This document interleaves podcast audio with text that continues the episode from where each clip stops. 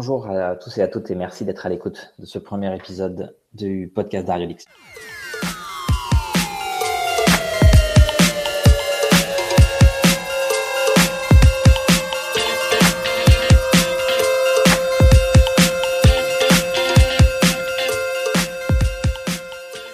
Ce podcast se veut une expérience où je vais partager mes conversations avec des entrepreneurs d'exception. Je me suis fixé comme objectif d'en faire six épisodes. On verra où ça nous mène après à partir de là. J'attends donc vos, commentaires pour savoir s'il faut que je continue ou euh, que je m'arrête.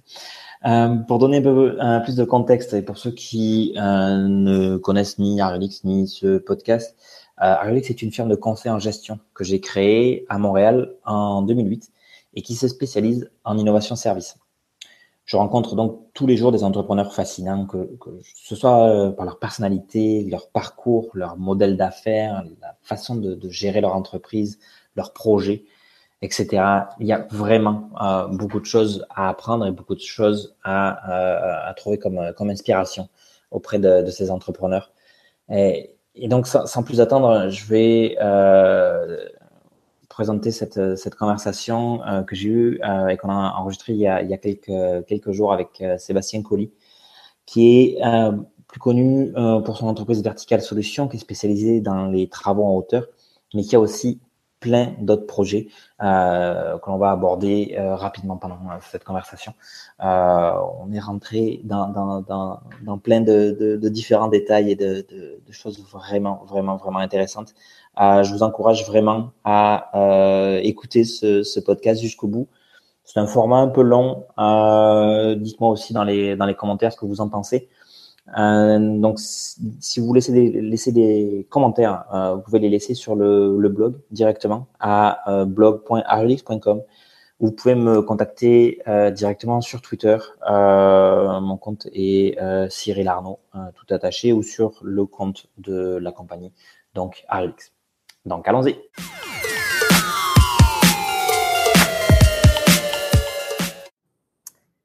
Bonjour Sébastien. Bonjour Cyril. Ça va bien? Ouais, très bien, toi? Bon, très très bien. Euh, donc je vais, euh, je pense que te, te, te présenter risque d'être euh, d'être un petit peu long. Euh, tu as vraiment beaucoup de, de, de, choses à ton actif. Euh, et je trouve que tu as, un profil vraiment, euh, vraiment très intéressant en tant qu'entrepreneur. Euh, donc, je pense que ce serait plus intéressant si tu nous, parlais un peu de, toi. Et pour commencer, moi, ce qui m'intrigue beaucoup dans ton, dans ton parcours, c'est comment tu as fait la transition entre tes études de communication à entrepreneur en série maintenant. Alors, je, dirais que ça a commencé en France.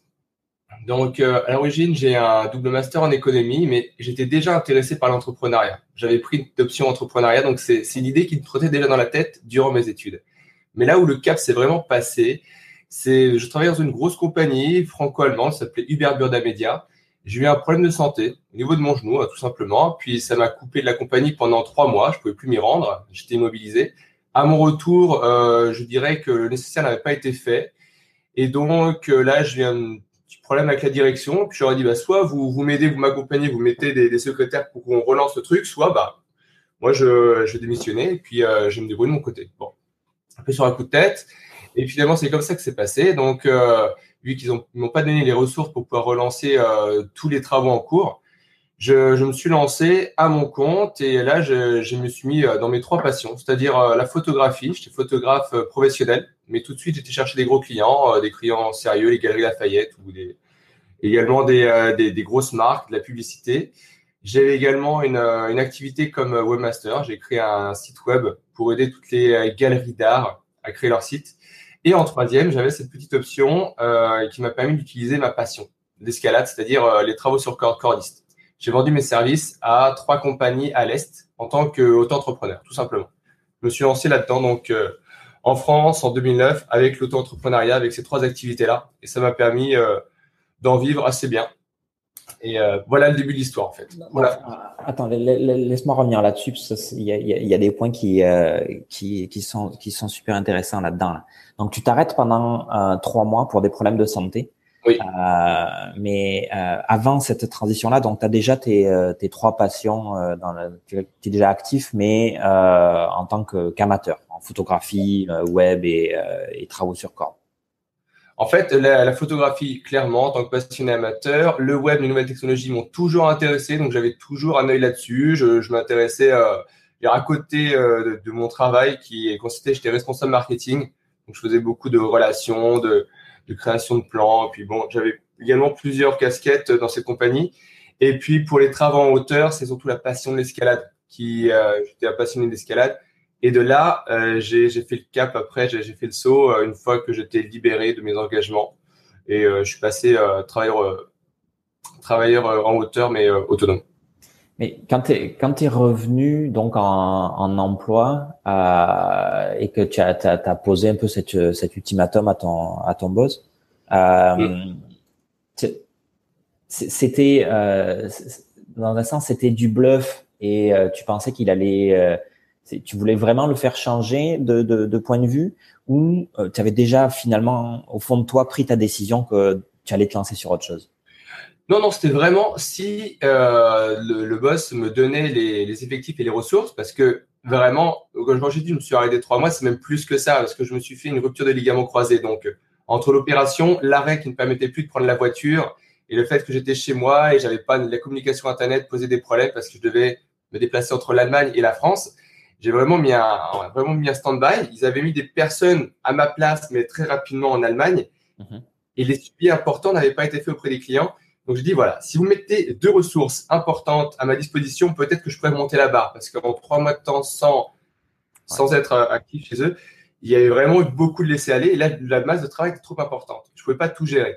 Si vous faites ça, oui, je pourrais la remonter, j'aurais donné des, euh, des délais, etc. Si vous ne faites pas, si vous me demandez de tout faire encore une fois tout seul, parce qu'à chaque fois ils me remettaient des couches en fait. Dans les entreprises, euh, c'est vraiment ça le type classique, c'est on sait que tu as un potentiel, on t'en met une couche tu peux la gérer, on t'en met une deuxième, une troisième, ce qui fait qu'après, tu te retrouves à ouvrir la compagnie à 7 heures du matin et à fermer à 8 heures. Tu vois, quand tu es jeune, t'en veux, donc tu veux, tu veux l'expérience, et puis responsable dans une grosse boîte franco-allemande, c'est bien.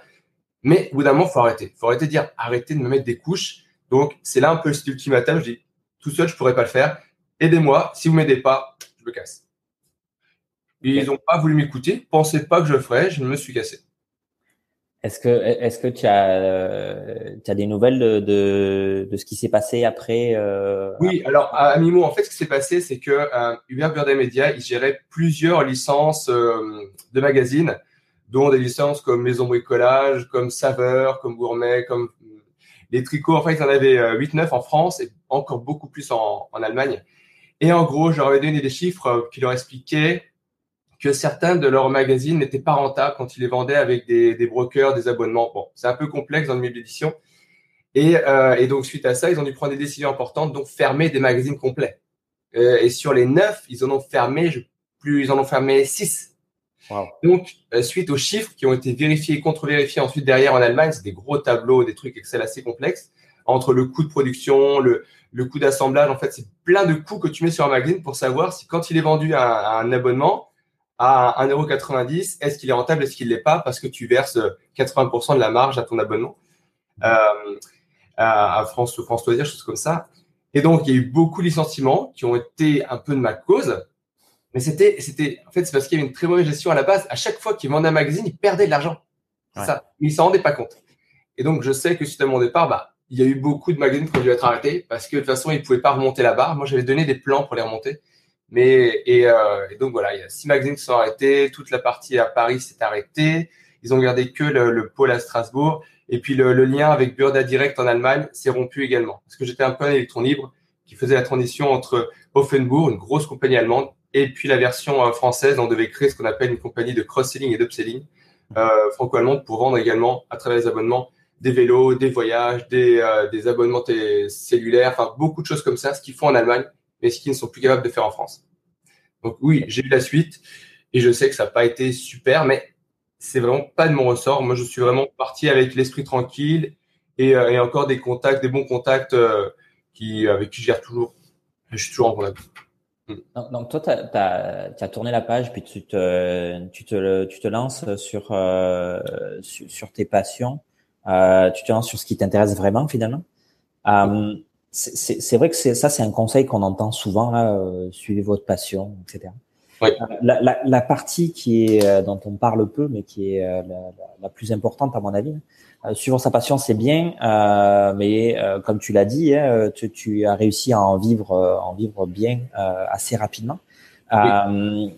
Comment tu as fait justement pour, euh, pour, pour te lancer là-dedans, euh, que ce soit dans la, dans la photographie ou les, ou les travaux sur corde, euh, pour te lancer là-dedans et trouver, euh, aller trouver tes clients, aller, aller convaincre tes clients et aller commencer à, à, à travailler alors déjà, il faut faire la distinction entre mon expérience en France et puis celle que j'ai eu à Montréal. Elles sont un peu différentes, mais en France, euh, quand je me suis lancé comme auto-entrepreneur, déjà, j'ai utilisé le statut d'auto-entrepreneur à son lancement, qui, est, qui était complètement différent. Ensuite, il a évolué, mais il a évolué en mal, on va dire.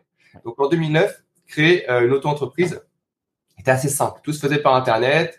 Il y a eu beaucoup de, de choses qui ont été faites par le gouvernement pour nous aider. Euh, donc, je suis rentré là-dedans.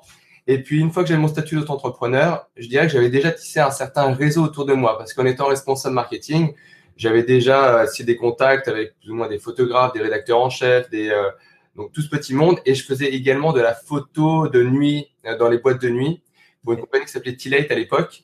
Donc j'avais déjà un, un, un, certain vivier. Donc surtout ce que j'ai fait une fois que que j'ai ouvert l'auto-entreprise, j'ai diversifié les trois choses parce que euh, aller chercher des contrats dans avec les, les, galeries d'art, les musées, donc tu toques à toutes les portes, tu leur expliques ce que tu fais.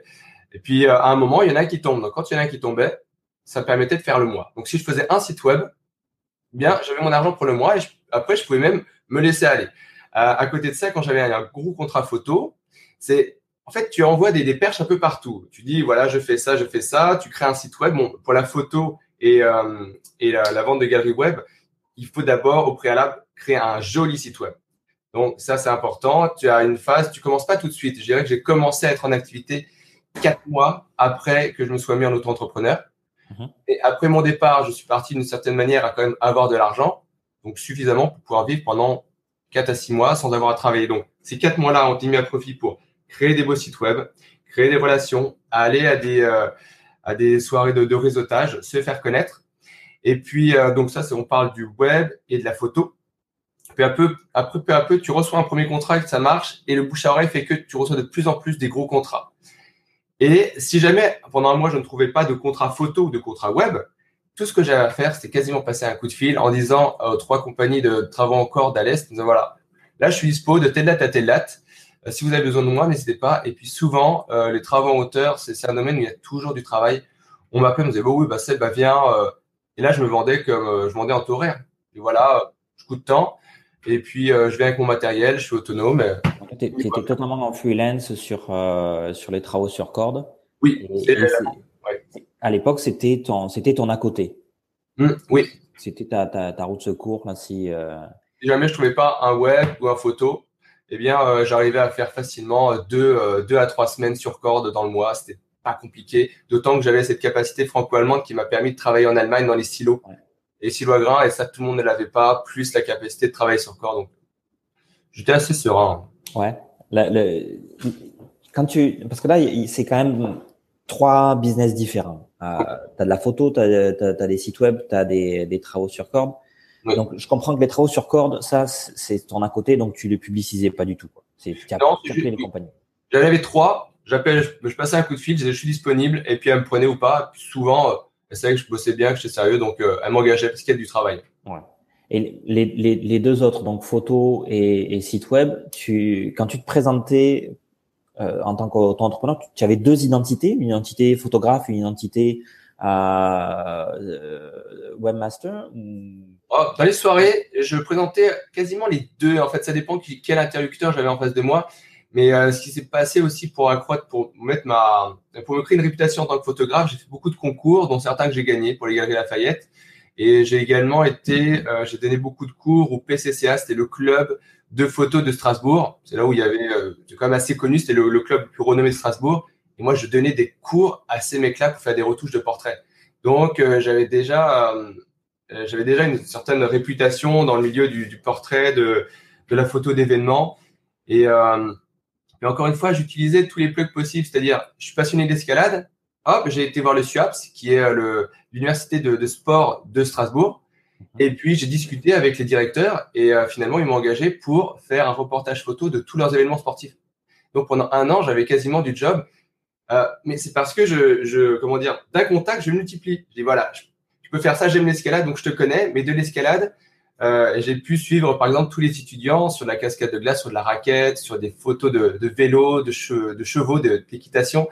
Donc j'ai couvert au moins une trentaine de sports grâce au SUAP, ce qui est génial quand tu es un, photographe. Euh, ce sont des contrats comme ça qui tombent. Mais, mais euh, voilà, je présentais les deux. Et, euh, je pouvais offrir le service de web et de photo. Ok. Tu, tu, tu, parles beaucoup du, du, du, relationnel et du réseau, puis on va, on, va y revenir, mais euh, j'aimerais continuer dans la, dans la chronologie euh, parce que après donc cette euh, donc là tu, es en France, tu as ces, tu as ces trois activités là, euh, puis après tu viens t'installer au Québec. Oui. Il y a une transition entre les deux ou alors, j'ai commencé en 2009. On est parti euh, le 11 septembre 2010 avec mon Donc, pendant euh, un an et demi, j'ai exercé ça, mes trois activités. Alors après, la, jonction, alors comment ça s'est fait? Donc, quand tu pars comme ça, quand tu t'es créé une clientèle, c'est pas toujours évident de prendre ces décisions. Ceci dit, il est très facile de dire à la clientèle, bah voilà, moi je pars pendant un an, parce que l'idée c'est de partir avec un PVT. PVT, c'est tu pars un an, c'est à la fois touriste et puis euh, travail, et tu mets en stand-by. Tu dis, voilà, d'ici un an je reviens, ou peut-être que je resterai plus longtemps mais c'est pas complètement perdu. C'est pas comme si tu faisais une croix. D'accord? Tu préviens tout le monde. Donc, dans ces conditions, je suis parti encore de manière assez sereine. C'est un peu l'aventure. On s'est décidé parce qu'il y avait une histoire de, de 30 ans, de limite d'âge, etc. Et puis, on est arrivé ici sans connaître personne. On n'avait pas de famille, pas de contact, pas d'amis, pas de travail et pas de lieu euh, de location. On est vraiment arrivé euh, une famille qui nous a hébergé une semaine et de une semaine, on s'est fait, euh, on s'est trouvé un endroit pour euh, pour, pour louer. Pas grand chose, je crois 3000, 3500 euros. Quelque chose comme ça. Parce que je gagne de l'argent, mais je, suis un peu dépensier. Donc, euh, et puis l'aventure commence. Et pour faire la transition, donc de là, euh, je, tu peux pas tout de suite repartir à business à ton compte, même si avec le PVT ça te permet. Mais là, je suis repassé sous un statut un peu d'employé, toujours en suivant mes passions. Je me suis fait engager dans euh, le plus gros centre d'escalade qui s'appelle Horizon Rock à Montréal. Donc pendant les six premiers mois, j'ai travaillé avec eux. Je m'occupais euh, de faire les animations, de l'équipe de compétition, de former les grimpeurs. Donc euh, vraiment, j'ai su ma passion. Autant dire qu'on gagne vraiment rien. On est payé au SMIC, plus qu'au SMIC. J'avais l'impression de retrouver euh, mes années de 17-18 ans quand j'étais en colonie de vacances. Parce que parfois, je, je gérais des, des, des classes. Ouais. Mais bon, tu sais, tu, euh, c'est un petit peu un, un petit retour. Faut recommencer quelque part. Voilà. Après, par contre, je me suis fait aborder parce que j'avais des t-shirts de, de, cordiste par un mec qui m'a dit bah tiens, il y a une compagnie qui existe de travaux en hauteur, c'est tout nouveau au Québec. Toi, tu as déjà de l'expérience, de bosser pour nous. Et là, je me suis retrouvé pendant deux ans à travailler pour, euh, maintenant, c'est un compétiteur, même s'ils sont plus gros que moi, Acro Canada. Et euh, donc, je suis retrouvé dans un statut un peu d'employé parce que j'étais euh, là, j'ai commencé à faire ce qu'on appelle le jeune professionnel. C'est un visa te, qui te lie à la compagnie, le JP, ce qu'on appelle. Donc, tes pieds et poings liés avec la compagnie pendant euh, 18 mois. Et puis, euh, tu as vraiment un, comment dire, as une période de travail, tu as une activité qui t'est donnée, tu dois faire ça, ça, ça. Tu as un salaire qui est déjà défini. Et avec eux, j'étais donc technicien sur corde, chef de chantier. J'ai géré des chantiers sur les ponts de quartier, des gros, de gros chantiers un petit peu dans le nord. Et puis, je me suis également occupé de leur centre de formation. Donc, en deux ans, travailler avec Acro Canada, ça m'a permis de connaître le milieu des travaux en hauteur à Montréal. De faire des connexions, connaître les gars, les équipes, comment ça fonctionne, un peu une idée de ce que c'était que les règlements, la construction. Et puis, euh, pour faire simple, le centre de formation que je gérais avec euh, un, un, directeur, on était à deux, a dû fermer. Les deux investisseurs euh, n'ont pas trouvé d'accord. C'est pas une question de rentabilité, c'est une question des deux investisseurs. Donc, ils ont fermé le lieu de formation. Nous, on s'est retrouvés, d'une certaine manière, au chômage avec José, parce qu'on n'avait plus de place dans les travaux en hauteur. Euh, et puis, à ce moment-là, bah, j'ai préféré suivre une, euh, le cursus qui s'appelle euh, ST, euh, Soutien aux travailleurs autonomes, STA. Ouais, STA. Voilà, donc là, j'ai présenté un dossier pour, pour pouvoir suivre donc des cours au SAGE et avoir des subventions pendant un an et monter une compagnie. Et la compagnie que j'ai présentée à l'époque, c'était Imoplan. C'était pas des travaux en hauteur. Je m'étais dit, travaux en hauteur, c'est trop gros, c'est tout de suite très lourd. Parce qu'une compagnie dans la construction, ça, ça se lance pas comme une compagnie euh, de nouvelles technologies, on va dire. Et donc, j'ai lancé Imoplan. Et Imoplan, ça gardait toujours mes passions qui sont les nouvelles techno, la 3D, les nouvelles techno. Je me suis formé toujours sur le tas en 3D. Et, euh, et je créais des trois, trois services de 3D. J'en avais un qui était l'ameublement 3D. Euh, donc, tu m'envoies ton plan, je le modise en 3D, je le meuble et toi, tu peux derrière le, le le gérer toi-même. Changer toi-même ton mobilier, changer la couleur. Une fois que la base est créée, euh, le truc est interactif. C'est ça. J'avais un deuxième service qui était euh, des, des 3D immersifs sur iPad. On recrée un environnement 3D d'un appartement et tout le monde pouvait sur un iPad, sur un iPhone, sur un, un Android voir son appartement, se déplacer dans son appartement. Ça permettait à des gens qui habitent à l'autre bout du monde d'acheter un appartement euh, sur plan via l'application iPad qui était euh, gratuite. Et puis un troisième service qui était plus euh, axé sur de, de, la réalisation d'images 3D, de voilà, pour l'illustration, pour la vente. Et c'est ça que j'ai lancé au tout début. Voilà. Et puis après, j'ai fait la transition. Tu en parles, parce que là, tu en parles au passé, mais Imoplan, ça existe toujours? Oui, Imoplan, ça existe toujours. Euh, c'est juste que je je mets plus d'efforts dessus. À l'époque, j'étais avec un collègue mhm. architecte qui depuis vit sur une île euh, en, en, en Finlande, c'est ça. Il a une petite île là-bas. Donc, euh, on, garde toujours le contact. Il faut savoir que les îles, c'est pas cher. Hein. C'est pas un richissime, mais c'est. quand, même, il a, il a sa propre. En Suède, en fait, c'est ça. il a une île. Voilà. Et, et, donc, j'ai mis un peu ça de côté. Je le garde toujours avec l'idée de faire de la VR. Je me suis équipé en casque VR. Mais euh, je reste concentré sur Vertical Solutions parce que Vertical Solutions euh, demande beaucoup de concentration avec les équipes à gérer, la gestion du risque, la gestion des chantiers. Euh, je dirais il y a beaucoup plus à perdre quand on fait une bêtise avec Vertical Solutions quand on fait une bêtise avec Imoplan. Donc, euh, mais ça existe encore. Il y a encore des projets sur Imoplan. Ouais.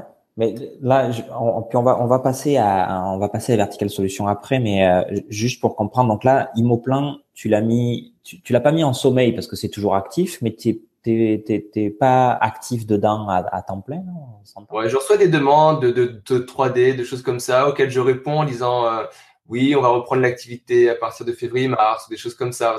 J'ai aussi un manque de temps. Je pourrais faire des plans 3D, hein. je, je, peux en faire, je suis encore capable de le faire, mais euh, là, c'est de temps.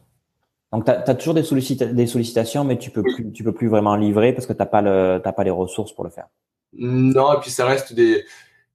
J'ai vu que j'ai pas fait un référencement, j'ai pas, j'ai pas optimisé le site, je dois en avoir euh, deux par mois grand maximum. Ok, ok, ok, je comprends. Mais ça, ça reste quand même dans un de tes projets euh, que tu as mis sur le, le back burner un peu. Et tu, tu Surtout sur la VR. La, la VR, c'est quelque chose qui m'intéresse et euh, et je, je, vais commencer à prendre des contacts plus sérieux dans la VR, euh, notamment avec Digitad, une compagnie euh, qui va se concentrer sur la VR, avec le Centre Phi également, qui fait beaucoup de VR. Et à Montréal, euh, la VR se, se développe bien. Il y a de très bons acteurs en VR. Tout à fait. Donc, on a, on a dit qu'on qu'on allait euh, y revenir là, mais euh, donc tu as fait une transition de ça vers euh, Vertical Solution après. Oui, alors, comment ça s'est passé? Donc, j'étais en train de développer Moplan. On a euh, récupéré quelques beaux contrats avec des centaines d'appartements à modéliser. Donc, j'avais commencé à faire un peu d'argent. Et, je me suis fait rattraper par les travaux en hauteur. J'ai d'anciens clients, des personnes du centre de formation que j'avais formé qui m'appellent en me disant, bah voilà, Sébastien, est-ce que tu continues les formations? Est-ce que tu fais toujours les travaux en hauteur? Euh, On aimerait bien utiliser tes services pour former nos gars, etc. Puis j'ai dit non, j'aurais expliqué que j'avais lancé une autre compagnie. Et ils m'ont fait comprendre à demi-mot que ça serait bien, éventuellement, que bah, je lance une compagnie de travaux en hauteur parce que j'aurai déjà du travail. c'est, c'est un peu un cadre idyllique dans le sens où euh, j'avais déjà des clients. Euh, et donc là, j'ai posé le pour et le contre et je me suis renseigné quelles étaient les, les démarches pour monter une compagnie de construction parce que Emoplan, c'est une entreprise individuelle. En termes de, de, de création, c'est assez léger. Hein. On pourra faire le détail plus tard, mais c'est assez léger. Euh, et puis en termes de responsabilité aussi, c'est simple. Je travaille de chez moi, je pas besoin d'un local, j'ai pas de, de, personnes à gérer, j'ai pas de matériel à acheter. Donc l'investissement initial est est assez faible. Vertical Solutions, tout de suite, c'est une compagnie dans la construction. Ça signifie qu'il faut aller chercher des licences RBQ, des licences dans la construction. Il faut chercher des assurances qui sont lourdes, qui, demandent plusieurs milliers de dollars par mois, juste pour assurer euh, le fait qu'on travaille en hauteur. Ça demande un local pour stocker du matériel, ça demande des bureaux, ça demande du personnel. Tu peux pas travailler seul. De base, on est à deux. Puis même, pour répondre aux demandes, en général, c'est des équipes de 4, 6. Donc, euh, c'est pas la même histoire. Et, euh, et donc, j'ai commencé à me lancer dans ça. Donc, j'avais Immoplan. Et à côté de ça, j'ai euh, commencé les démarches. J'ai commencé à créer une entité qui s'appelle Celestis Inc. Incorporé. C'est le groupe. Et dans Celestis, euh, là, j'ai également cherché les, tout ce qui est compte bancaire. J'ai fait les, beaucoup de recherches pour les assurances que j'ai trouvées, la Lloyds, assurance européenne. Pareil, j'ai j'ai pris des cours pour la licence RBQ on parle de. Normalement, c'est des cours qui se prennent sur six mois, mais j'ai fait ça en accéléré en un mois. Puis j'ai passé les examens. Donc normalement, c'est des choses qui se font dans la construction. C'est trois gros examens assez importants euh, que j'ai réussi. Bon, il faut savoir que la construction, ça n'a jamais été complètement mon domaine. Hein. Les travaux hauteur, oui, mais la construction, c'est encore autre chose. Et la construction au Québec, c'est ça s'apprend. Hein. C'est pas rien. Euh, il y a tout un contexte à apprendre. Et je l'ai découvert au fur et à mesure. Bref, une fois que j'ai monté l'entité, euh, que j'ai trouvé euh, des, personnes pour travailler avec moi, j'ai pu commencer à répondre aux contrats, notamment des contrats de, de calfeutrage, d'entretien et de formation. J'ai commencé avec des choses comme ça sur les bâtiments, avec des gestionnaires de copropriété, des. Le premier contrat, pour faire très simple, c'était ils devaient refaire toutes les fenêtres. On parle d'environ 350 fenêtres sur un grand bâtiment en centre-ville.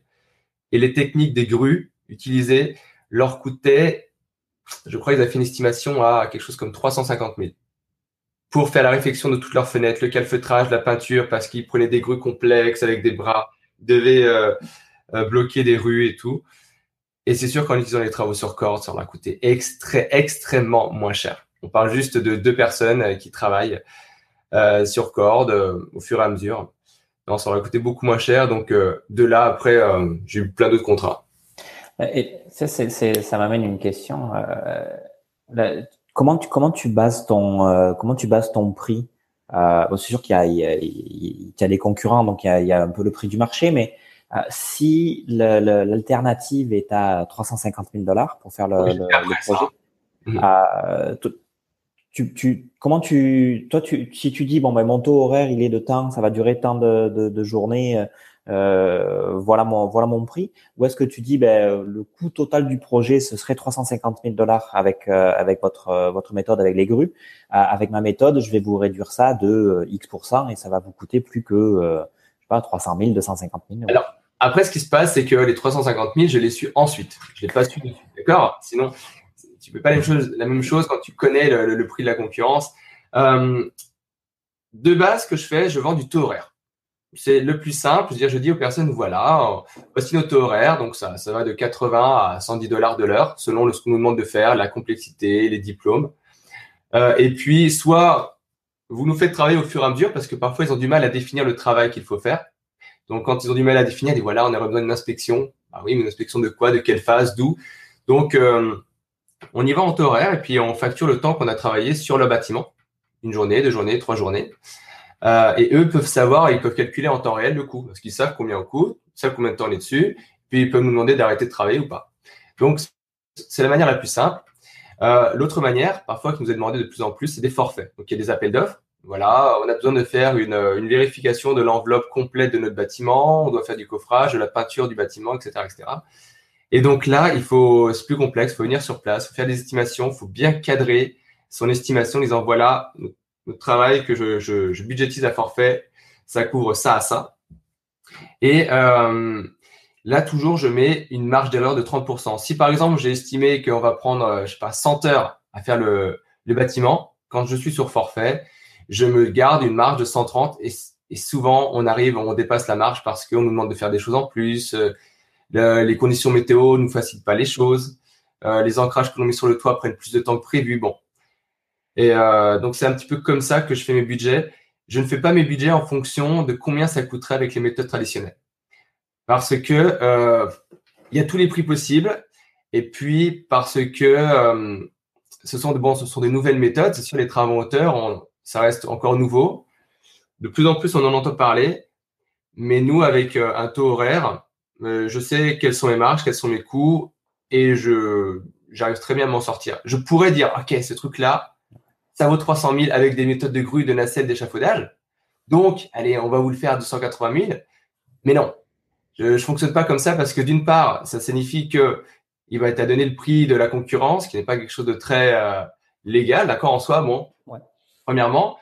Euh, et puis, euh, deuxièmement, au fur et à mesure, les travaux en hauteur vont commencer à se démocratiser. Donc, si on commence à fonctionner comme ça, aussi, on, on paie d'une certaine manière le client. Donc, c'est très clair. Taux horaire, et puis on y va, on fait le travail. Puis les clients sont très, très heureux. Donc, ils voient combien ils gagnent. Et donc, ça fait des clients fidèles. Forcément.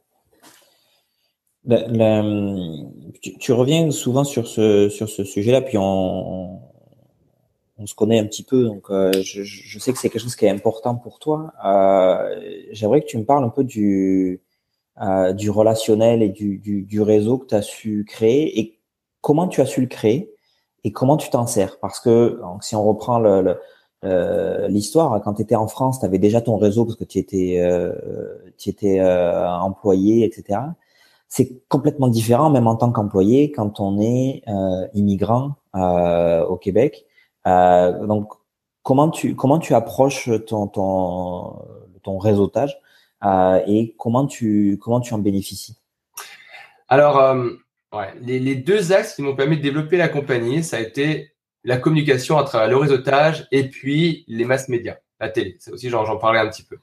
Euh, quand j'ai commencé à lancer Vertical Solutions, bon, c'est sûr que j'avais déjà un client, donc ça, ça aide, mais tu veux chercher les autres clients et tu veux te faire connaître de plus en plus. Travaux en hauteur, comme j'expliquais, c'est encore nouveau au Québec. Les gens ont un peu peur de ces méthodes-là, ils trouvent que c'est dangereux, donc il faut être crédible. Et euh, à cette époque, je m'étais inscrit à énormément de, de réseautage. C'est-à-dire, j'avais trois grands groupes de réseautage, les chambres de commerce. Donc, c'est des groupes où tu rentres là-dedans, il y a 100 personnes, et puis après, il faut se débrouiller. Et crois-moi qu'au début, quand tu connais personne, il faut y aller un peu au culot. Mais donc, les chambres de commerce, il y avait la jeune chambre de commerce, la chambre de commerce euh, française, la chambre de commerce de Montréal. Donc, j'en avais trois. J'avais les groupes type plus petits, euh, comme les BNI, Business Networking International. Donc, j'ai créé mon propre BNI à Hochelaga parce que j'en ai fait quelques-uns. Et après en avoir fait quelques-uns, je dis bah pourquoi pas créer le mien? Donc en créant en créant un BNI à Hochelaga, ça m'a permis de, de, bah, de me rapprocher de toute la communauté entrepreneuriale de l'Est. Mhm. Voilà. Euh, donc ça c'est le plus petit. Puis le troisième, des réseaux spécialisés. Donc euh, je parle par exemple du CERF, euh, qui est un réseau spécialisé d'entrepreneurs français, ou des réseaux spécialisés plus dans euh, l'ingénierie, la, des spécialités comme aussi le VIC, euh, vision immobilière construction, plus typé euh, construction. Donc, avec ces trois grands secteurs-là, eh bien, euh, j'avais toutes les soirées étaient prises. J'étais en soirée réseautage quasiment tous les soirs. Et en aparté, je, je, dois mettre quand même une petite chose pour ceux qui veulent se lancer en entrepreneuriat. Il faut que votre situation familiale soit aussi solide. Parce que croyez-moi que c'est pas facile euh, quand vous êtes jamais là de garder une bonne situation familiale, d'autant plus si vous, euh, avez un enfant en cours parce que le, revers de la médaille, c'est que du fait que je travaille tellement avec les soirées d'otage, etc., eh bien aussi, j'étais pas là souvent. Et euh, bon, à terme, euh, il y a dû y avoir une rupture. Et pour en revenir euh, à le réseautage, c'est ça. C'est avant chaque soirée, le conseil aussi, c'est que je me renseignais beaucoup sur quel était le type de soirée. Je me renseignais sur les personnes qui étaient présentes sur le site web et j'essayais. Quand tu connais personne, il faut essayer de cibler des visages dont tu sais qu'ils peuvent t'apporter éventuellement, euh, qu'ils ont un intérêt à ton, ton activité. Et donc, j'allais directement les voir. Non, bon, bonjour, je présente Sébastien Colli, je sais que vous faites ça, ça, ça, ça. Je vais vous voir pour telle raison. Sinon, ça sert à rien. Les soirées réseautage où il y a 100 personnes, tu, tu en tires rien. Donc, préparez-vous durant les soirées réseautage. Puis, il faut vraiment être proactif, il faut avoir du culot, il faut pas hésiter à rentrer dans les groupes, il faut parler de soi, il faut distribuer des cartes. Ça se fait pas tout, tout, tout au début, ça, prend du temps. Puis, au bout d'un moment, les gens vous connaissent. Donc, si, je reprends, euh, tu, tu as une soirée de réseautage de prévu, tu essayes d'identifier au préalable tes, tes cibles, les gens que tu veux rencontrer. Euh, et quand tu veux les rencontrer, c'est parce que tu as quelque chose à leur demander. Oui. Par exemple, euh, quand il y avait les, euh, les personnes qui, qui, qui me mandataient pour être maire, donc Denis Coderre, Jolie, bref, ils étaient quatre et souvent ils nous parlaient avec la chambre de commerce, ils faisaient des, rencontres avec la chambre de commerce. Moi, j'avais déjà ciblé le programme des, quatre candidats, puis j'avais des questions très ciblées sur l'inspection des bâtiments parce qu'il y avait différents accidents qui ont eu lieu de piétons qui se recevaient des pierres, des choses comme ça.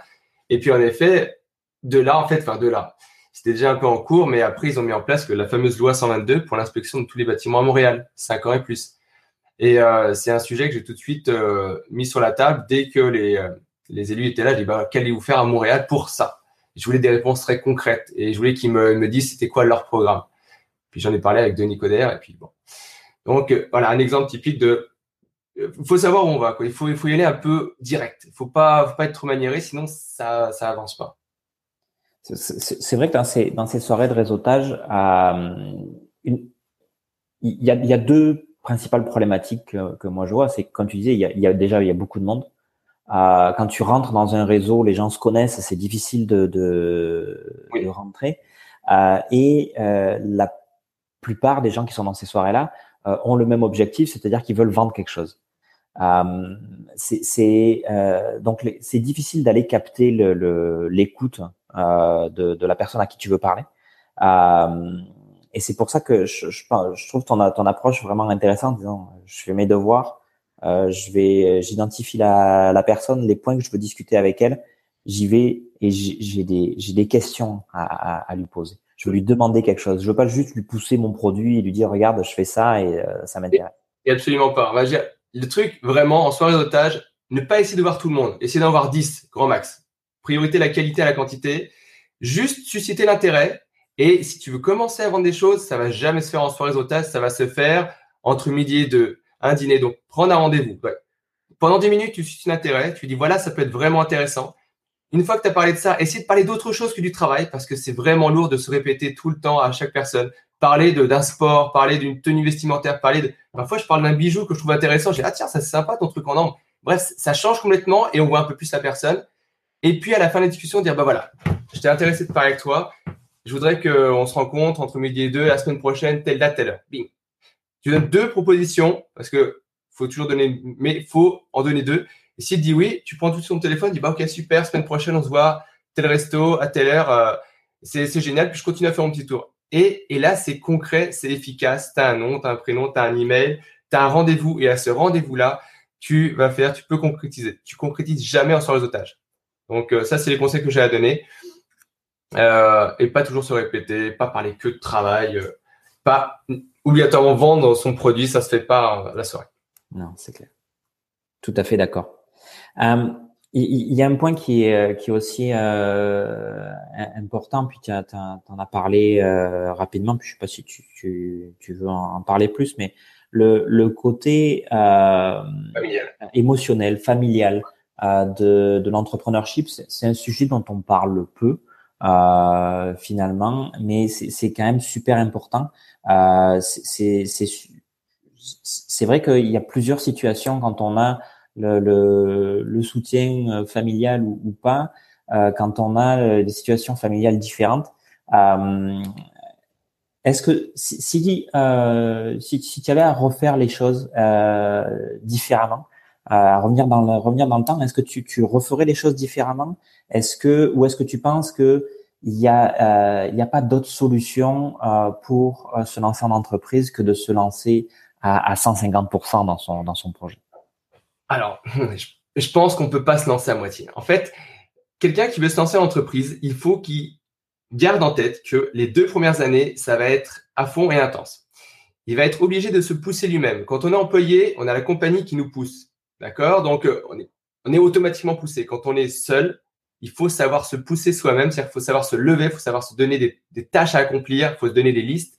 Et sinon, ça n'avance pas le, cercle familial doit être prévenu et doit être assez solide. Par exemple, quand je me suis lancé à créer Vertical Solutions, en même temps, on était en train de concevoir euh, notre petite Zoé. Et j'expliquais à l'époque à Marjorie, je dis, bah voilà, sache que là, on, se lance, moi je me lance dans deux choses, créer une compagnie, puis en même temps avoir un enfant. C'est sûr quand elle va arriver, moi je serai en plein dedans. Puis il y a certaines compagnies qui sont peut-être plus chronophages que d'autres, mais dans mon cas, une erreur, si je, gérais mal un chantier, si j'étais trop fatigué, si j'envoyais des mauvaises personnes sur un chantier qui n'étaient pas qualifiées, une erreur pouvait engendrer bah, des, risques déjà de, de, et même des risques qui pouvaient entraîner des accidents. J'envoie des personnes non qualifiées sur un chantier super complexe, euh, eh bien, ça peut générer des accidents. Et, donc, c'est pour ça que je devais toujours focus. Je pouvais pas le faire à moitié. Donc, euh, c'est-à-dire, euh, du matin au soir, tu es tout le temps dans ton entreprise, toi, tu fais tout. Faut savoir que moi, je travaillais en même temps sur corde, mais en même temps, je m'occupais de la compta, de la gestion, des emails, des soins réseautage. Euh, et, euh, et, donc, si ta conjointe n'est pas prête à s'occuper pendant deux ans, à d'être à fond, par exemple, pour, pour élever l'enfant, ça, ça, ne peut pas marcher. J'essaie d'être là comme le plus possible, mais monter une compagnie, se lancer qu'à 50%, ou bien garder des horaires d'employés, eh bien, soit la compagnie met beaucoup de temps à se lancer, euh, on n'arrive jamais à ses objectifs, et puis finalement, on redevient employé. Donc, euh, il faut mettre un gros coup de boost les deux, trois premières années. C'est le taille critique. Une entreprise, si elle passe le cap des trois ans, ça veut dire qu'elle est, sereine, elle est viable. comment tu comment tu as fait justement pour euh, pour garder cette cette volonté de, de, poursuivre euh, de, de, poursuivre cet effort-là? Parce que des, des soirées de réseautage euh, quasiment tous les soirs, euh, c'est usant aussi. Hein. Euh, comment tu fais pour garder le, justement cette motivation et ce, focus là-dessus? Bah, je trouve que c'est assez exaltant. L'aventure, je vais vraiment appeler ça l'aventure. L'aventure de, l'entreprise, c'est euh, D'accord? Tous les jours, tu as de nouveaux défis. Il y a une chose, moi, qui me, qui me tue à petit feu, c'est le quotidien, la, monotonie. Et ça, quand on est employé, à moins d'avoir un job bien particulier qui permet de monter les échelons ou qui est assez diversifié, eh bien, euh, je m'ennuie très, très vite à un poste. Et, à travers la compagnie, bon, les différents défis, puis même également, tu, euh, comment dire, euh, c'est gratifiant pour soi-même parce qu'on on se présente comme étant quelqu'un qui, crée de l'emploi pour des gens, qui, a une activité en plus qui est un peu en norme. Donc, il y a ce côté un peu, grisant que j'aime beaucoup. Euh, et c'est ça, à mon avis, qui, m'a poussé à continuer. Le côté moins drôle, bah, c'est la paperasse, l'administration. Mais le côté agréable, c'est justement un peu le réseautage, la présentation, la communication. Ça dépend des personnalités de chacun, mais c'est quelque chose que j'aime bien faire. Parce qu'on se sent, on se sent à fond, on se sent soi. C'est un truc que je maîtrise, dans lequel je suis bon. Donc, on, est automatiquement, on est à l'aise. Et, en société, ça se voit. Et puis, euh, puis c'est agréable. Donc, euh, c'est un peu ça qui me poussait. au, final, c'est le plaisir. Bah, oui, le, plaisir de faire quelque chose que tu aimes, dans lequel tu sais que tu n'es pas mauvais, tu, es bon, et, euh, et, puis en plus, qui, qui aide la communauté, tu fais travailler des gens, tu, tu, et puis après, euh, au-delà de ça, même, tu, aides pour des œuvres caritatives, sociales, c'est des choses que je faisais pas quand j'étais employé, que je fais maintenant. voilà, je j'aide dans mon secteur de l'Est, on fait des choses, par exemple au Chic Resto Pop, on, aide des gens pour la réinsertion sociale, euh, euh, pour différents types d'organismes, euh, la Fondation Docteur Julien pour les enfants. Donc, c'est, ça me fait plaisir de faire ça. Et ça, je le ferais pas si, j'étais de nouveau employé. Donc, revenir employé, aujourd'hui, ça m'intéresse pas. Donc, c'est clair. Je comprends, je comprends tout à fait. On parle de, on parle de l'est. On a parlais tout à l'heure des, euh, des, chambres de commerce. Euh, tu as gagné des, euh, as gagné des prix euh, d'entrepreneurship à la chambre de commerce de l'Est? Mm-hmm. Oui. Est-ce que moi j'aimerais que tu me, tu me parles un peu de un petit peu de ça. Comment comment tu t'es préparé à ça? Pourquoi tu pourquoi tu as, senti le besoin de, de, de, de faire ce genre d'activité-là, de genre de concours-là? Et qu'est-ce que qu'est-ce que ça t'a amené par la suite? Alors, ça fait partie des challenges que je me donne. Tous les ans, je, euh, je me donne un défi pour la communication. Les deux années précédentes, je m'étais dit, bah voilà, je veux passer à la télé. Donc, euh, j'avais envoyé, j'ai regardé les, enfin, j'ai regardé les demandes d'émissions de télé. J'ai, je tombé sur Job de bras. Je parle de ça parce que ça, ça a un lien avec Estime. Hein. Ça, rentre dans la même démarche. Et donc, tu remplis des formulaires. Donc, souvent, il m'arrive de remplir les dizaines de formulaires pour en avoir que deux qui se concrétisent. Donc, c'est assez ingrat parce que c'est du travail que tu fais. Dont tu sais que ça va pas tout être payant. Mais une petite partie peut être payante, puis quand c'est payant, ça l'est beaucoup. Donc, prenons le cas de job de bras. C'est un, risque, un gros défi que je m'étais lancé. Je m'étais dit, voilà, je veux passer à la télé en travaux sur corde dans les endroits euh, assez, euh, mythiques, mais très reconnaissables de Montréal. Comme ça, ça me donne de la crédibilité. Et j'ai proposé le plan directement à l'émission de télé. J'ai dit, voilà, moi, ce que je vous propose, une journée complète sur corde, sur le stade olympique, dans une serre tropicale, en plein Montréal, et puis à réparer une horloge un peu comme dans Back to the Future. Les mecs vont dire, ah, ça c'est super vendeur, ça va passer à la c'est génial. Bon, maintenant, débrouille-toi. Et donc là, tu te retrouves avec euh, ce challenge que je me suis mis sur la tête en disant, voilà, en une journée, on va faire trois chantiers majeurs, dont le stade olympique, chercher les autorisations, trouver une équipe, trouver un travail à faire sur le stade olympique, enchaîner derrière à réparer une horloge. Bon, ça, j'avais déjà une idée pourquoi. Je savais, j'avais pas le saison n'importe où. Et puis, à la fin, tu dans un endroit paradisiaque, euh, dans, une serre tropicale.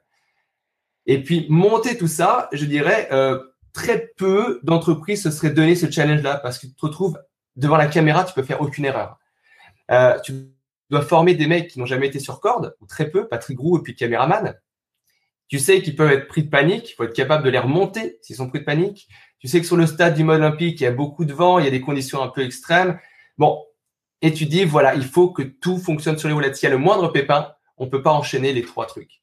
Donc, un gros risque, un gros stress, mais au final, ça a donné une émission de télé qui est aujourd'hui un peu notre carte de visite. On dit voilà, on a bossé sur le stade avec un animateur télé, on a fait ça.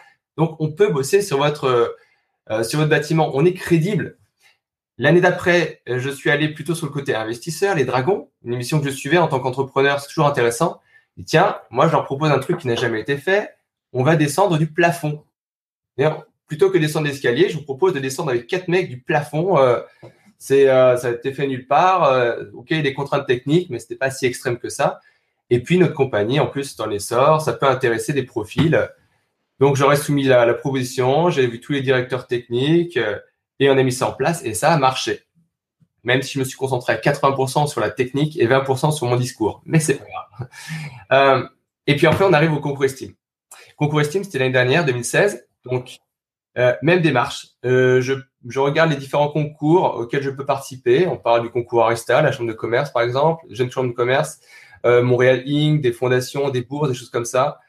Et puis je remplis le concours Estime. Euh, C'était la deuxième année que je le remplissais. L'année dernière, j'avais même pas été euh, reçu comme candidat.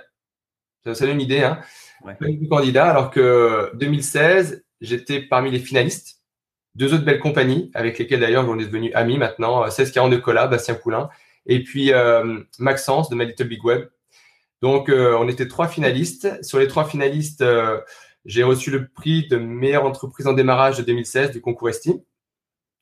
Et euh, sur les gâteau, ensuite, j'ai reçu le, le, prix du coup de cœur des jardins. C'est-à-dire que c'est un prix qui est remis pendant la soirée. Les gens de la soirée, donc on parle d'une centaine de personnes, euh, je crois qu'ils sont à la TOU là, ils votent pour l'entreprise qui leur a l'entreprise coup de cœur, parmi toutes celles qui ont été présentées, pas uniquement les finalistes. Hein. Et euh, il faut savoir que bon, bah, j'ai reçu les votes du public alors que j'ai été tout seul. Et il y a des entreprises qui étaient venues avec tout leur staff de 20 personnes. Hein. Donc c'était assez génial de voir qu'en étant tout seul, sans personne qui derrière moi, moi j'ai voté pour ma compagnie, c'est sûr, mais j'étais seul. Mais j'ai eu euh, la majorité de tout le monde, donc euh, j'ai eu ce double prix. Euh, et euh, c'est sûr que depuis maintenant, je suis pas mal impliqué à la Chambre de commerce de l'Est. Je connais toute l'équipe. Euh, j'essaie d'aller souvent à leurs événements. Et puis, je les aide également dans leurs événements, notamment le Palais des jeunes leaders qui va se tenir en mars. OK. Je mettrai les, je mettrai les informations de, de ça sur le, sur le site web. Euh, mais donc, ces, ces activités-là, tu, tu les fais clairement d'un point de vue euh, communication et, et, et marketing. Mm-hmm. Euh, donc, tu te lances un défi par année. Cette année, c'est quoi ton, ton, défi? Alors, cette année, euh, en termes de communication, j'ai les Dragons qui m'ont recontacté okay. euh, parce qu'ils voulaient faire une, une, dernière saison où les, les entreprises qui n'ont pas été élues, enfin, donner une, deuxième chance. Donc, j'ai envoyé un formulaire. Je vais refaire une petite relance. Rien de sûr là, là-dessus. Mais bon, j'ai déjà les Dragons. La deuxième chose, en termes de communication, en fait, ça va plutôt être une communication web. Je pense que je vais euh, en, à télé, j'ai déjà des belles émissions de télé, euh, des beaux reportages, et je vais peut-être faire, je me concentrer sur le référencement très spécifique. Donc, je me suis rapproché de 4 à 1, qui a un référencement, anugo.ca, me rapprocher de My Little Big Web, qui fait du référencement SEO, positionner davantage mon site. Euh, donc, parce que dans notre, dans la construction et dans notre corps de métier, il y a peu d'annonceurs qui utilisent tous ces moyens-là. Donc cette année, euh, ça va être ce type de référencement et éventuellement un petit passage au dragon. Et, euh, et puis peut-être un partenariat, mais ça c'est pas de la communication, un partenariat avec de gros, gros autres groupes. les dragons, j'ai bien évidemment regardé l'émission. est-ce que, est-ce que tu peux euh, parler un peu de, de, de, de, ta stratégie au Dragon et, euh, pourquoi? Bon, effectivement, tu, as dit tout à l'heure que tu t'étais concentré à 80% sur euh, sur les aspects techniques et 20% sur, euh, sur ton discours, mais euh, quelle, est, quelle, était ta quelle était ta, ta stratégie? Qu'est-ce que tu voulais obtenir vraiment? Est-ce que je sais pas si tu peux en parler, si tu veux, si tu veux. Oui, bien sûr. De toute façon, c'est, je le dis quasiment au, au Dragon. Déjà, quand je suis arrivé avec une offre de 5% pour 25 000, euh, la stratégie était assez simple, c'est-à-dire que je voulais juste peut-être embarquer un dragon. Et entre parenthèses, parce que à l'origine, la stratégie, c'était la visibilité. Il faut savoir que dans les émissions des dragons, les premières émissions, saison 1, saison 1, enfin 1 et 2, éventuellement, les gens allaient chercher de, allaient chercher quelqu'un qui rentrait dans l'entreprise, prenait des parts et développait l'entreprise. À partir de la saison 3, 4, 5 et 6, c'est plus de la visibilité qu'on cherchait. Il euh, faut savoir également que lorsqu'il y a un deal qui est euh, euh, obtenu sur le plateau, il y a, il n'y a que 30% de chances qu'il soit validé derrière après la vérification diligente. Tous les avocats, comptables, si vraiment on veut chercher des investisseurs, on va voir Ange Québec. C'est vraiment eux plus spécialisés, c'est pas médiatisé. Donc, voir, avoir de la visibilité, montrer qu'on est sérieux, donner, euh, montrer qu'on est crédible, Objectif 1. Objectif 2, éventuellement, avec un 5%, les dragons sont toujours intéressés de prendre 30, 40%, 5%, ils n'en ont rien à faire. Entre nous, ils le savent. Il faut savoir que l'émission est basée sur euh, le prix que tu proposes, 25 000, ne doit, pas changer normalement, c'est le pourcentage qui peut être négocié. C'est ce que j'ai expliqué. Donc, j'ai dit, bon, voilà, je, je demande un petit pourcentage. J'avais pas besoin d'apport financier, 25 000 ou 50 000, je n'en avais pas besoin réellement, je gérais bien ma trésorerie. Euh, mais embarquer un des dragons, notamment euh, celui qui gérait les casinos, là, ça aurait pu être intéressant. Ça nous aurait permis de travailler sur ces casinos, mais comme il explique, aux États-Unis, il y a déjà des équipes qui font ça. Donc là, dès que j'ai, dès qu'il m'a parlé de ça, l'intérêt était euh, plus léger. Les autres personnes n'ont pas des profils de construction, c'est plus des profils new technology, santé pour Daniel Henkel, etc. Euh, aurait pu parce qu'il a plusieurs cordes à son arc, mais encore une, comme je l'explique, euh, en embarquer un aurait pu être une stratégie. J'ai aucun embarqué. Finalement, c'est pas, c'est pas plus mal parce que derrière, j'ai eu beaucoup de, d'appels, de propositions, d'investisseurs qui voulaient, qui étaient intéressés par la compagnie. Mais il faut savoir faire le tri euh, parmi toutes ces propositions-là. Tu as, reçu euh, plus de, d'appels suite à Job de Bras ou suite à, au Dragon? Alors, c'est des appels différents. Job de bras, j'ai des gens qui m'appellent pour travailler pour moi. Ils nous voient bosser, ils disent ah, je veux faire ça, évidemment, je veux quitter mon job, euh, je veux me lancer être un monteur. Vraiment, c'est comme un, coup de passion. Donc, pour recruter du monde, bah, ça a été une très belle vitrine. Euh, et puis, nous, on l'utilise comme crédibilité pour bosser sur les grands bâtiments. Voilà. Euh, l'émission Job de l'œil du dragon, on a reçu des appels de personnes des investisseurs, même des compagnies françaises. Je ne sais pas comment elles ont vu l'émission, hein, parce que c'est normalement c'est bloqué au niveau régional. Euh, des compagnies françaises qui m'ont appelé en disant voilà, on serait intéressé peut-être de racheter vos parts, ou bien on voudrait s'implanter au Canada à travers vous. Euh, donc au début, on est tout enthousiaste, puis après, il faut faire attention parce que euh, tout n'est pas bon, puis euh, tous ne sont pas très sérieux. des compagnies aussi d'SNC Laval, hein, par exemple, qui voudraient peut-être créer une filiale au sein de leur, leur gros complexe. Mais au final, rien n'a été validé, rien ne s'est concrétisé parce que ça n'allait jamais vraiment au bout. Après, vraiment, on étudie les chiffres. Entre-temps, j'ai fait une évaluation euh, officielle de la compagnie. Donc, je sais combien elle, combien elle vaut, combien elle valait il y a six mois. Elle a encore pris de la valeur depuis. Et donc, j'ai ça. J'ai une valorisation claire de la compagnie. Là, pour euh, puis si, tu as si as étudié euh, un petit peu ces aspects-là et, euh, notamment si tu as fait euh, euh, des, concours aux chambres de commerce, etc. Est-ce que tu tu, as travaillé sur tes, ton plan d'affaires, ton modèle, essayer de trouver une approche différente dans ton modèle directement? ou est-ce que tu, as monté ton entreprise euh, basé sur euh, ta passion, sur tes premiers clients, sur ta connaissance du marché, sans vraiment euh, planifier, puis euh, même à la limite rédiger euh, rédiger toute ta planification? De réponse pour Imoplan, oui. Vu que je suis passé par le sage, donc j'ai fait un business plan, un modèle d'affaires, une étude de marché pour savoir s'il y avait un marché pour la 3D, etc. donc ça, je l'ai fait. Après, dire que je l'ai suivi, ben, je l'ai suivi pour aller chercher les clients. Euh, et puis, entre les prévisions et la réalité, il y avait tellement une différence. C'était vraiment pas évident à évaluer les, nouveaux marchés. Tout ce qui est nouvelle techno, c'est très, très difficile à évaluer. Et même l'acceptation de la VR, on pense, tout le monde pensait que la VR allait exploser en 2014. On est en 2016 et on est encore au balbutiement. Donc, ça prouve que l'acceptation par le public des nouvelles techno est très difficile à évaluer. Euh, par contre, pour euh, Vertical Solutions, c'est la construction. Et là, c'était plus facile parce que j'avais quasiment déjà des clients, comme j'expliquais. Euh, et puis, dès lors qu'on a passé, on est passé à la télé, eh bien, après, les clients viennent à nous. Donc, et vu que le modèle d'affaires, c'est un taux horaire, il est plus facile d'évaluer les coûts. voilà, lui, je, paye tant, je le facture tant. Voilà ça, quels sont, voilà, voilà, mes coûts euh, de bureau, de machin, de ça. Donc, voici ma marge. Et, et, quand tu fais du taux horaire, tu, te trompes pas parce que tu, sais que tu vas faire des bénéfices. Quand tu fais un forfait, oui, tu peux te tromper. Si tu te plantes, euh, tu as, sous-évalué le temps que ça met. Et donc, Vertical Solutions, pas de business plan, euh, pas d'étude de marché. J'avais déjà des clients. Quand on veut lancer quelque chose, j'ai vu de, très beaux projets hein, au Sage, très complexes, très techno, etc. Ceux qui marchent, c'est ceux qui ont un marché. C'est ceux qui ont des, clients. Même les tout petits, comme louer une robe, une femme a dit, moi, je vais louer des robes de soirée c'était un petit projet au Sage. Eh bien, Sarah Griby, ça marche super bien. Elle est à tous les salons d'automobile, de, trucs. Elle s'est fait super connaître parce que les femmes, elles, sont en demande. Elles veulent louer une robe pour une belle soirée. Et à côté de ça, des amis qui ont lancé des applications super développées pour l'iPhone, euh, faire des photos euh, comme Matrix et tout, super techno, avec des, des, recherches de fonds et tout. Bah non, ça n'a pas marché. Ils ne sont pas trouvés de public. Ouais. Ouais. C'est sûr que le, le, client reste euh, ta, ta, meilleure source de financement et ta, ta meilleure source de, de, validation de ton projet et ton, de ton futur. Il faut, dire, est-ce que ça, il y a des gens qui l'achètent? S'il y a des gens qui l'achètent, oui, ça a marché. Peu importe le marché, c'est pas prestigieux, on fait du lavage de plafond.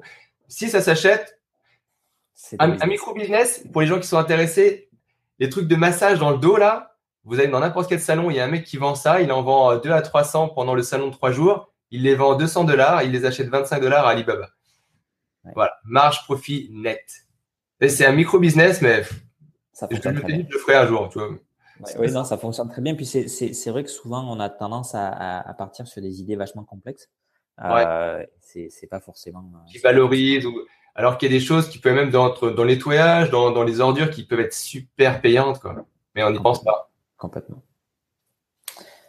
Le, je sais pas si on est euh, si on est arrivé au bout. Est-ce que des points tu penses qu'on n'a pas abordé encore? Il y a une petite chose qui peut être intéressante. Euh, quand on monte une compagnie, je conseillerais assez rapidement de s'entourer des bonnes personnes pour monter une structure de compagnie solide. Parce qu'on peut très vite tout perdre. Par exemple, dans le cas de Vertical Solutions, un mauvais chantier, un accident, je pouvais tout perdre et même perdre des actifs personnels. Même si c'est une entreprise Inc., dans certains cas, j'aurais pu y laisser mon appart et des choses comme ça. Donc, euh, dès qu'il y a des risques, je conseille de faire une structure solide. Et puis, c'est un peu ce que j'ai fait avec euh, Celestis, dans lequel il y a les différentes activités. J'ai gardé Artweb Photo, euh, Vertical Solutions et Moplan. Mais Celestis est devenu une compagnie opérante et j'ai créé derrière une compagnie de gestion, comme Gestion Celestis. Et c'est pour ça que j'ai fait une évaluation de Celestis. Gestion Celestis a racheté des, des parts de l'entreprise. Donc, tout ce système-là, dès que vous avez un petit peu d'argent de côté, plutôt que d'attendre 10 ans, 15 ans, 20 ans pour le mettre en place, essayez de le faire assez tôt parce que ça fait une mise en sécurité des actifs, parce que en, termes de revente ou en termes de si un jour vous voulez tout arrêter, eh bien c'est beaucoup plus au niveau fiscal c'est plus intéressant. Euh, donc entourez-vous bien et euh, de professionnels en pour ce qui est juridique, planification financière, comptabilité. Euh, parce que même si au début on fait beaucoup de choses, au bout d'un moment, euh, ça dépasse notre, notre champ de compétences. Oui, puis aussi, c'est important de voir aussi qu'après, la seule ressource qui n'est pas renouvelable, c'est le temps. Oui. Euh, on n'a que 24 heures dans une journée. Là. On en a déjà parlé tout à l'heure. C'est vrai que déjà, euh, on passe énormément de temps sur euh, sur une entreprise. ça peut avoir des impacts, des impacts importants familiaux et, et, émotionnels, mais on, ne peut pas tout faire. Et des fois, il est plus intéressant de de sous-traiter quelque chose qu'on sait faire, mais quelqu'un qui, qui, qui va le faire pour nous, qui va nous permettre de faire autre chose et, et de, de générer plus de valeur dans l'entreprise.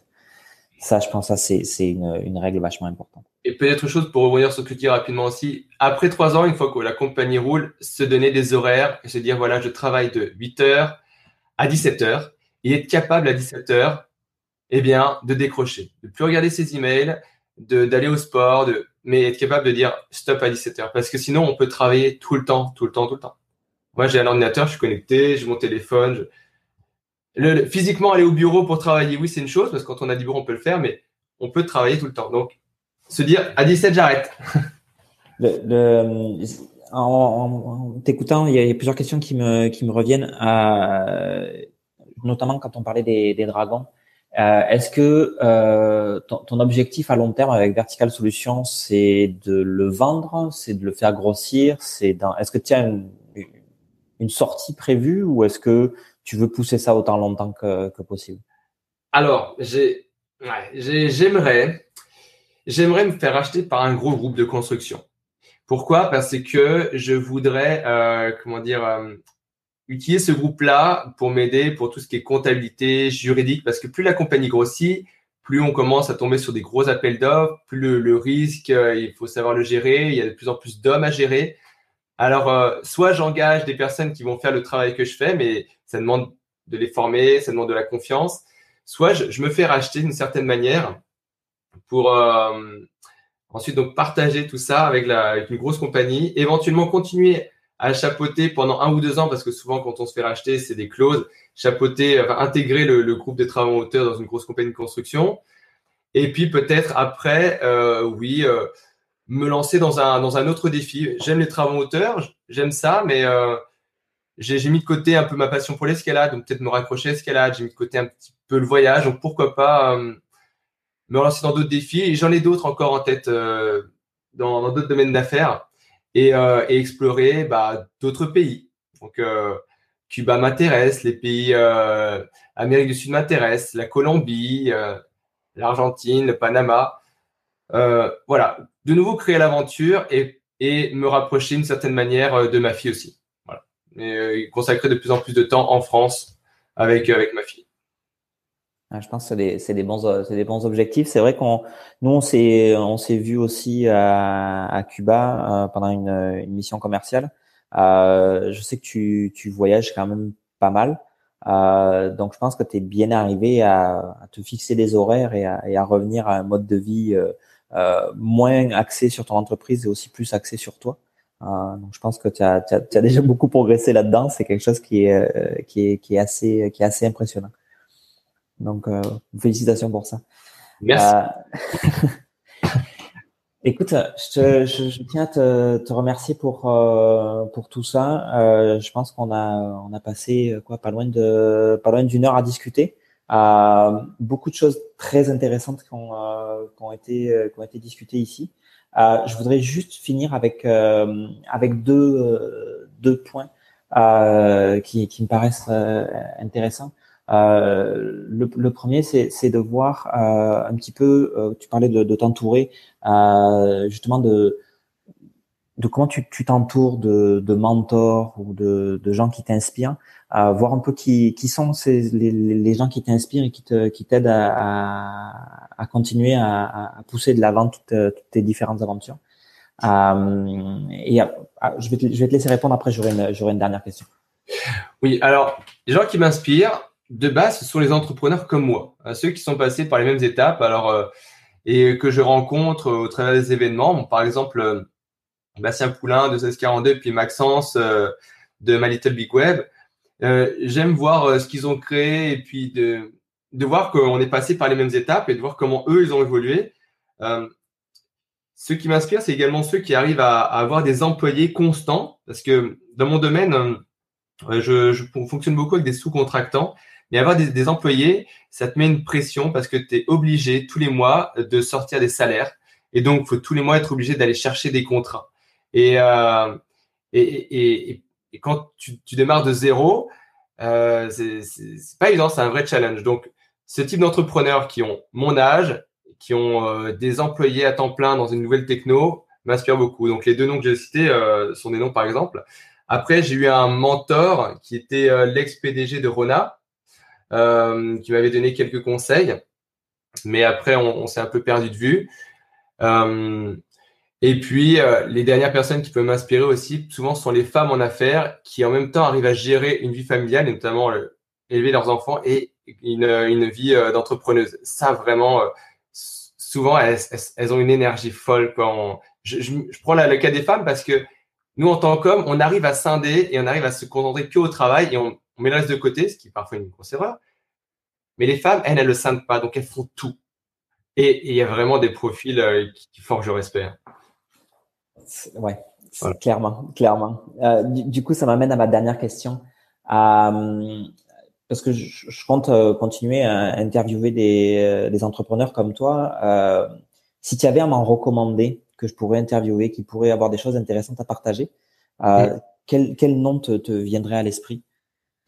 Alors, euh, il y a deux femmes et deux, deux, hommes. Alors, euh, les deux femmes qui viennent à l'esprit, il y en a une qui s'appelle Joël Vincent, qui est donc femme entrepreneuse, très active et en même temps mère de famille, qui a créé Via Conseil à l'origine et puis qui a ouvert deux nouvelles entités, qui est à la fois dans le conseil, en stratégie, dans ici, elle touche un peu aux nouvelles technologies et elle est très proche de la Chambre de commerce de l'Est. Euh, il y a une autre femme aussi que j'ai pu évoluer, faire voir évoluer. Et, euh, ça m'étonne à quel point elle arrive à rentrer dans des trucs très sélects. Elle s'appelle Sarah Gréby. Donc, on a commencé en même temps au Sage. Et euh, elle a commencé dans son appart avec quelques robes, avec Louis une robe. Et, entre-temps, elle a, elle a, habillé quand même des, personnes qui sont passées à Cannes. Donc, euh, elle était au salon, euh, tous les salons euh, importants de voitures, de, circuit Gilles Villeneuve. Donc, je la vois des soirées assez impressionnantes. Je la vois avec Daniel Henkel, bras dessus, bras dessous. Donc, elle a fait son bout de chemin et j'aime la voir évoluer. Ça, c'est les deux personnes féminines que je pourrais recommander. et puis, chez, bah, les, mecs entrepreneurs, oui, en effet, bah, Maxence, qui on est dans le même bureau, qui a créé My Little Big Web. Ce sont euh, un couple. Donc là, le couple a lancé une compagnie.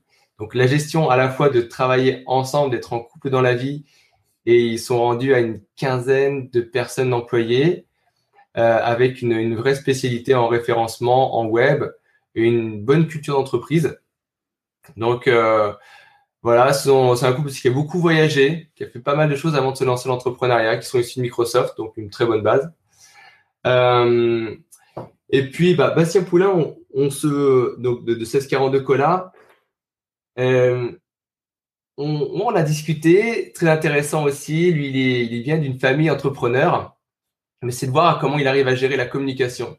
Lui, c'est un très très bon communicant. Il a réussi à faire boire une bouteille de Coca-Cola à Céline Dion, au Schwartz. Euh, et puis, c'est dingue de voir les, contacts qu'il a. Tu vois, il, il serre la main à l'animateur de Tout le monde en parle il est invité à des soirées et pareil, il a mon âge, il a commencé de zéro. Euh, et il doit gérer la production de bouteilles de Coca-Cola et la distribution dans des, dans des gros centres. Donc euh, voilà, c'est, je pense aussi que c'est intéressant euh, avoir son profil, d'où il a commencé, comment il s'est lancé, parce qu'il y a quelque chose. Parfait. Hein, je, je promets pas de les, les interviewer parce que ça, ça, ça dépend surtout d'eux, mais euh, je vais certainement les contacter pour les interviewer. Ça a l'air vraiment très intéressant. D'accord, mais je pourrais faire un, courriel. Je les mets en copie, je te mets dessus, et puis je dis voilà, euh, je me suis fait interviewer par Cyril Arnaud. J'explique rapidement euh, qui tu es, puis voilà le, fonctionnement sur Ego. Je dis voilà, si vous avez une demi-heure, une heure à consacrer. Ce serait parfait. Écoute, merci beaucoup Sébastien. Encore merci pour ton temps. De rien. je te souhaite bien du courage pour tes prochains challenges. Je sais que tu en as plein. Euh, tu as encore plein d'autres projets dont tu euh, dont tu nous as pas parlé, mais on, on, en reparlera peut-être un autre jour. Oui. oui. Merci beaucoup. À très bientôt. Salut ครับ